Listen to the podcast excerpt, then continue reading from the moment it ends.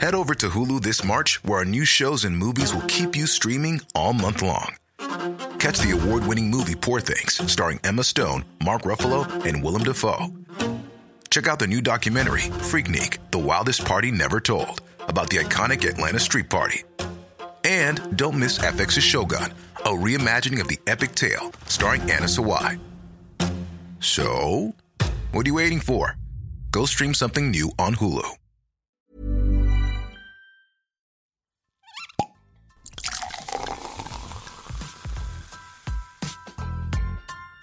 Eine Frage des Geschmacks.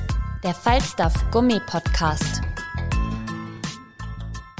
Hallo ihr Lieben, schön, dass ihr zuhört. Ich bin Lisi Brandelmeier, Falstaff-Chefredakteurin und ich liebe es, mit Leuten zu sprechen, interessante Persönlichkeiten kennenzulernen, mich mit ihnen auszutauschen und nochmal genauer nachzufragen. Und daher seid ihr in diesem Podcast quasi live dabei, wenn ich mich mit Foodies, Köchen, Künstlern, Weinliebhabern treffe. Und ja, ich wünsche euch viel Spaß mit der aktuellen Folge. Hallo und herzlich willkommen bei einer neuen Folge, eine Frage des Geschmacks. Äh, ich habe heute bei mir sitzen einen der großartigsten vegetarischen Meister, sozusagen Paul Iwitsch ist bei mir. Schön, dass du da bist. Fangen wir gleich mal damit an. Dein Vater ist Kroate, deine Mama ist Österreicherin, du bist in Tirol geboren und lebst jetzt in Wien.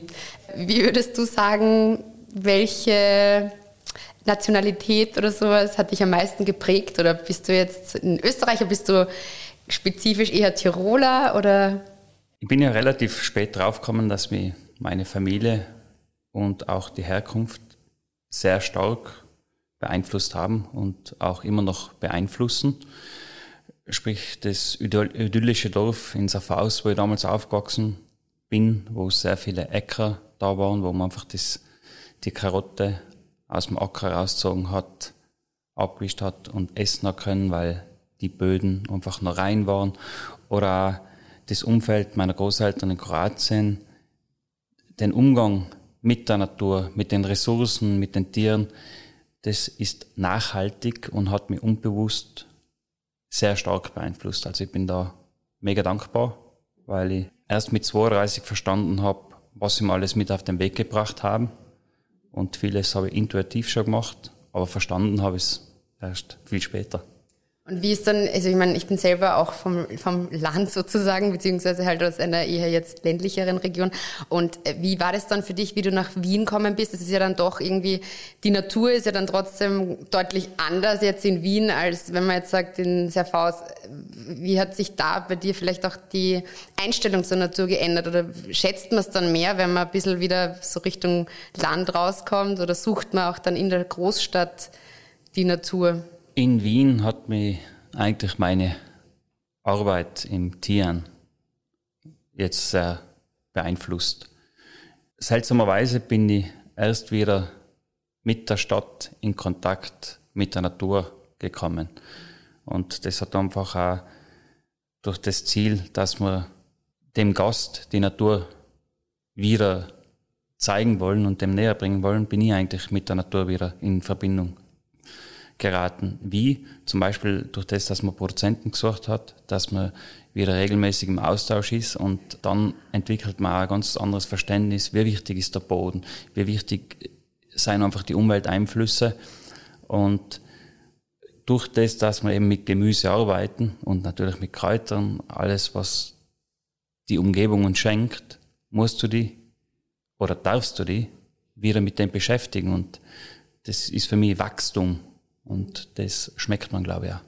Das Zieren äh, in Wien ist 2011 eröffnet worden, das in München äh, 2018. Du hast doch das Bistro am Spittelberg. Äh, wie ist die Idee entstanden, ein wirklich rein vegetarisches Restaurant zu machen? Beziehungsweise äh, warst du immer schon davon überzeugt, dass das so ein massiver, so einen großen Erfolg mal haben wird? Also ich meine, du machst jetzt auch ein Pop-up in Sadar, wo du ein Bistro hast, direkt quasi am Meer.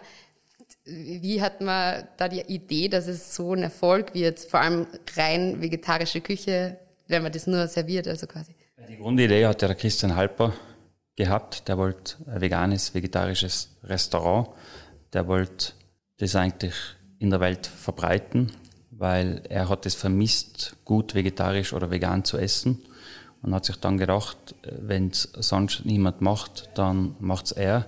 Mhm. Ich habe ein Interview von ihm gelesen, war zu 100% überzeugt, dass das der richtige Platz für mich ist und dass ich auch die richtige Person für diese Mission oder das Vorhaben bin. Und ich habe da nicht lange darüber nachgedacht, ob das erfolgreich wird oder nicht. Ich habe für mich gespürt, das passt, das ist genau das, was ich machen will. Mit dem Christian habe ich den richtigen Partner, der was einfach ziemlich ähnliche Visionen hat wie ich selber und dann startet man so ein Projekt. Also mir wurden schon auch von vielen Kollegen abgeraten, weil vegetarisch, vegan kann man nicht auf Sternenniveau oder Haubenniveau machen. Das wird meine Karriere zerstören, aber ja, du hast das bewiesen, dass man es schon kann. Also ja, Wahnsinn. Da kommt vielleicht die Tiroler Natur zum Vorschein, dass man sich nichts sagen lässt. Und ich war total überzeugt, aber ich war auch, mir war bewusst, dass es ein schwieriger Weg wird, weil erstens mit null Erfahrungen dann natürlich bin ich immer glücklicherweise mit einer gewissen Grundnaivität ausgestattet. Also da macht sich die Welt schön. Und die Ausdauer habe ich immer schon gehabt. Also, dass es erfolgreich wird, weiß man nicht, aber man muss einfach alles dafür tun.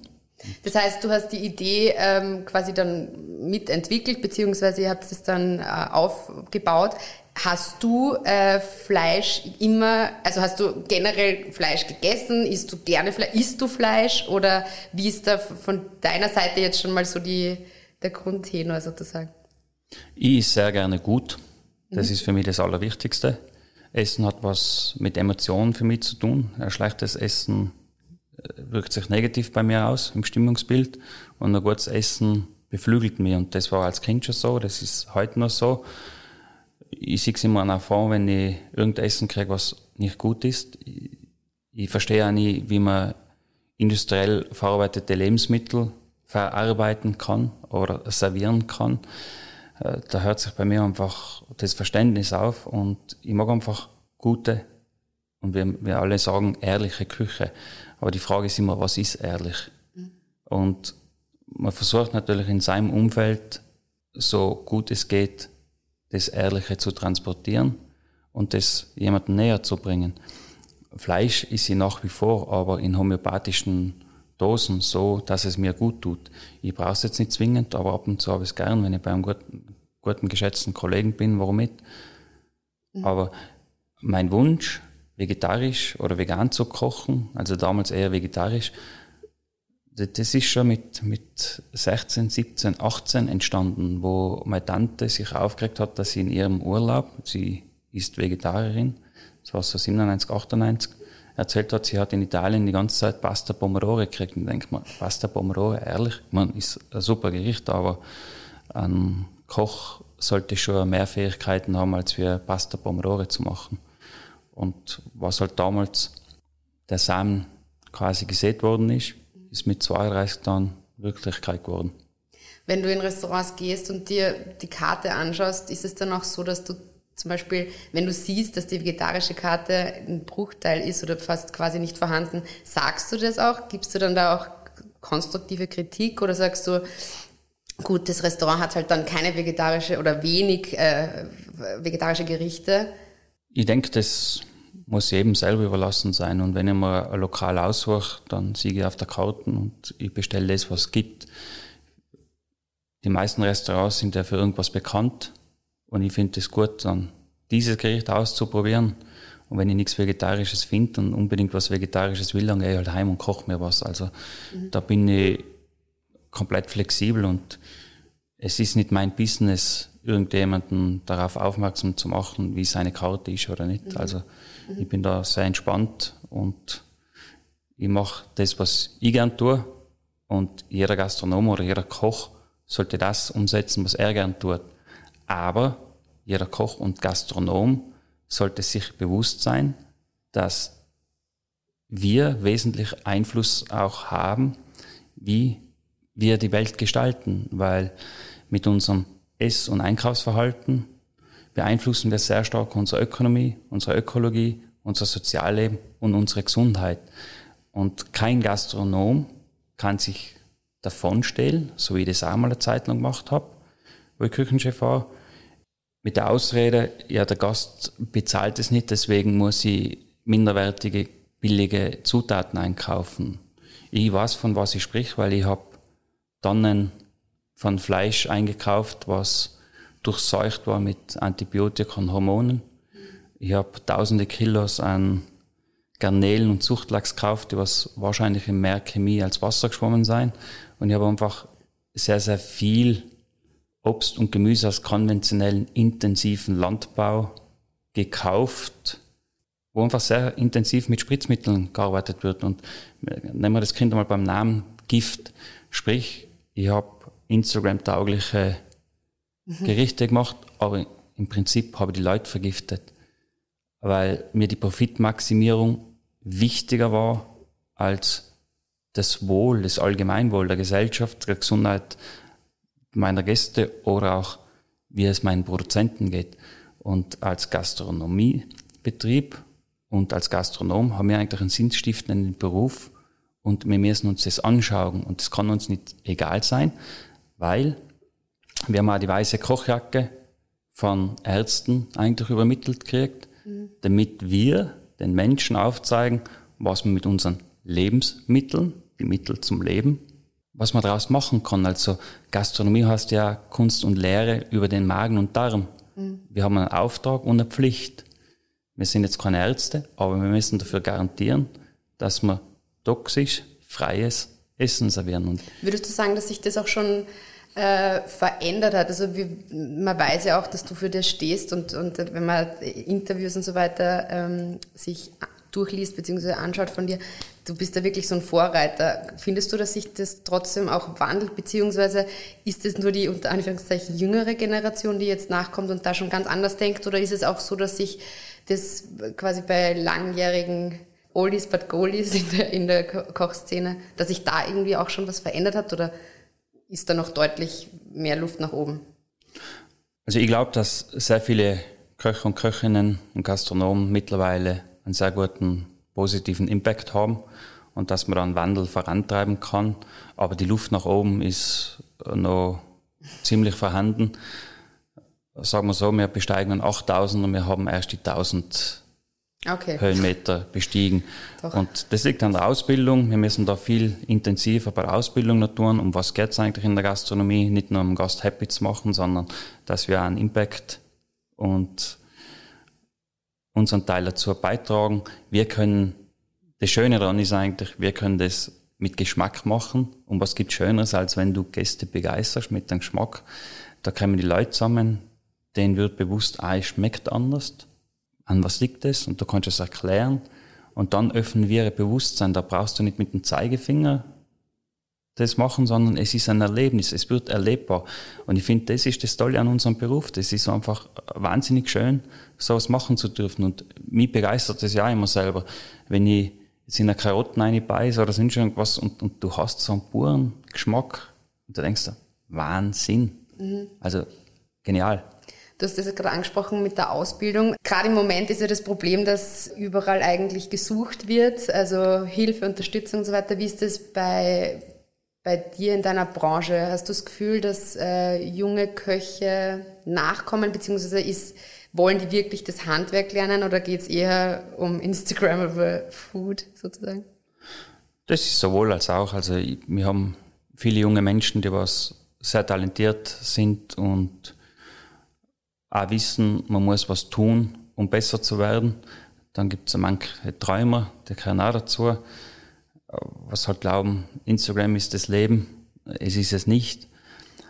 Aber man, klar sucht die Branche, aber man muss einfach auch so ehrlich sein, die Branche ist irrsinnig groß geworden. Wo ich damals gelernt habe, hat das Hotel, wo ich gelernt habe, glaube 80 Betten gehabt. Mittlerweile hat das Hotel 400 Betten und, und, und so ist ja der Wachstum überall. Und der Nachwuchs kommt nicht so mit, wie es damals halt gebraucht worden ist. Aber ich sehe viele junge Menschen, die was einen super Drive haben und wir haben als ältere Generation einfach den Auftrag, wie sie damals bei uns gehabt haben, die Menschen dazu befähigen, besser zu werden. Und man muss da schon immer ihnen bewusst machen, man muss Zeit in die eigene Ausbildung investieren. Das tut man für uns selber, nicht für den Betrieb. Und als Chef hast du einfach die Aufgabe zu führen. Du musst der Nährboden sein. Hätten meine damaligen Chefs mir nicht immer ein bisschen den Marsch geblasen, ja, ich wäre alle am Tennisplatz gewesen und, und äh, schwimmen gewesen, aber ich wäre kein Dominik Team geworden. Mhm. Weil, um gut zu werden, muss man einfach sehr viel investieren. Und das Schöne ist eigentlich dran, sobald du befähigt wirst, entwickelst du richtige Freude an dem, was du tust. Weil du merkst auf einmal, das ist eine Horizonterweiterung, du kannst irrsinnig viel lernen, das ist ein brutales Spektrum und als Koch oder als Service-Mitarbeiter lernst du ein Leben lang. Und mhm. was gibt Schöneres, als permanent lernen zu können? Du hast kurz vorher ein Stichwort Nachwuchs gesagt. Du hast selber eine Tochter, wie, äh, die ist jetzt wie alt? Sie ist jetzt 22 Monate. Wahnsinn. Wie, ähm, echt ein extrem süßes Alter. Was sind so deine Pläne? Wie wirst du ihr gutes Essen, vegetarische Küche oder auch die richtige, der richtige Umgang oder der Konsum mit Fleisch, also von Fleisch, wie wirst du da das deinem Kind oder der, quasi sozusagen auch der nächsten Generation weitergeben? Oder wie machst du das ja, jetzt schon? Das, das ist eine gute Frage und mit der Frage setze ich mich sehr viel auseinander. Also wir, wir sind sehr viel im Garten, wo sie das erlebbar nachempfinden kann, wie ein reife Himbeer schmeckt, wie ein unreife Himbeer schmeckt. Also sie soll entdecken. Was mir eher Sorge bereitet, ist dann wo man wenig Einfluss hat, das ist einfach in den Kindergärten und in die Schulen, weil das ist einfach unverantwortlich, was dort zum Teil betrieben wird. Mhm. Erst letztens, ja, sie haben mehr Auswahl an, an Wurstwaren. Denken wir, wieso braucht der Zweijährige oder Dreijährige Auswahl an Wurstwaren? Mir wäre es wesentlich lieber, sie hätte Auswahl an frischen Obst und Gemüse, aber in Bio-Qualität. Und ich finde, da muss man Verantwortung übernehmen bei den Kindern. Wenn es jetzt ein Erwachsener nicht tut, so what. Aber unser Auftrag ist als Erwachsener, Verantwortung für die Kinder zu übernehmen. Und das ist auch Aufgabe der Politik, des Staates. Und ich finde einfach, das Schulessen und Kindergartenessen gehört zu 100 Prozent subventioniert. Es gibt einfach Menschen, die was es sich nicht leisten können, aber man muss es leistbar machen. Und im Gegenzug muss man einfach sagen, 100 Prozent Bio, Mindestanforderung. 100% frisch gekocht und 80% pflanzlich. Wir brauchen Essen jeden Tag, aber haben null Ahnung über unsere Ernährung. Und bei den Kindern schauen wir einfach weg. Es ist egal, was sie zum Essen kriegen. Und wir wundern uns, dass sie dann äh, krank sein, äh, Fettleibigkeit haben, Diabetes haben. Wir müssen jetzt präventiv arbeiten. Das ist unsere Aufgabe, nicht die Aufgabe eines Kindes. Weil wenn du ein Kind halt Gummibärlen hergibst oder vielleicht einen Apfel, ja klar, Zucker. Zucker ist wie eine Droge. Mhm. Heißt das, sie darf es gar nicht essen? Nein. Aber man sollte sich einfach bewusst sein, eine Packung Gummibärlen hat über 35 Würfelzucker. Würdest du als Erwachsener das geben? Ich denke nicht. Würdest du als Erwachsener, wenn du weißt, dass der Apfel 25 Herbizide und Pestizide drauf haben, alle unterm äh, Regulat, Würdest du dein eigenes Kind vergiften wollen? Ich glaube nicht. Also da heißt es, wir müssen auch da Verantwortung übernehmen. Bei Erwachsenen ist es mir egal, die sind alle alt genug, aber wir würden ja heute auch nicht hergehen. Da trinke Bier und rauche Zigaretten, weil mit 15 fangst du eh schon an. Und da finde ich, sollte man Einfluss nehmen. Da muss auch die Politik darf nicht wegschauen. Das muss und immer finanziert werden. Und da sieht man den Systemfehler, was wir allgemein haben. Lebensmittel, die was uns und unserem Planeten gut tun, können sich viele nicht leisten. Mhm. Und eigentlich müsste es umgekehrt sein. Ne?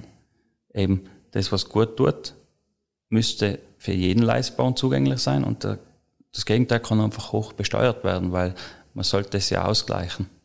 Was ist denn dein Tipp äh, für jetzt auch Eltern, die ähm, die da äh, die Kinder irgendwie gesünder ernähren wollen oder denen auch die, die, das Essen näher bringen wollen. Wie, würdest du sagen, wie kann man das am besten machen? Wie kann man sozusagen die, die, die Leidenschaft für Produkte, die Kleine ist jetzt 22 Monate, das ist noch ein bisschen bald, aber auch bei so Kindergartenkindern, Volksschulkindern, das prägt sie ja wahnsinnig. Ich wollte gerade sagen, fragen wir in zwölf Jahren wieder.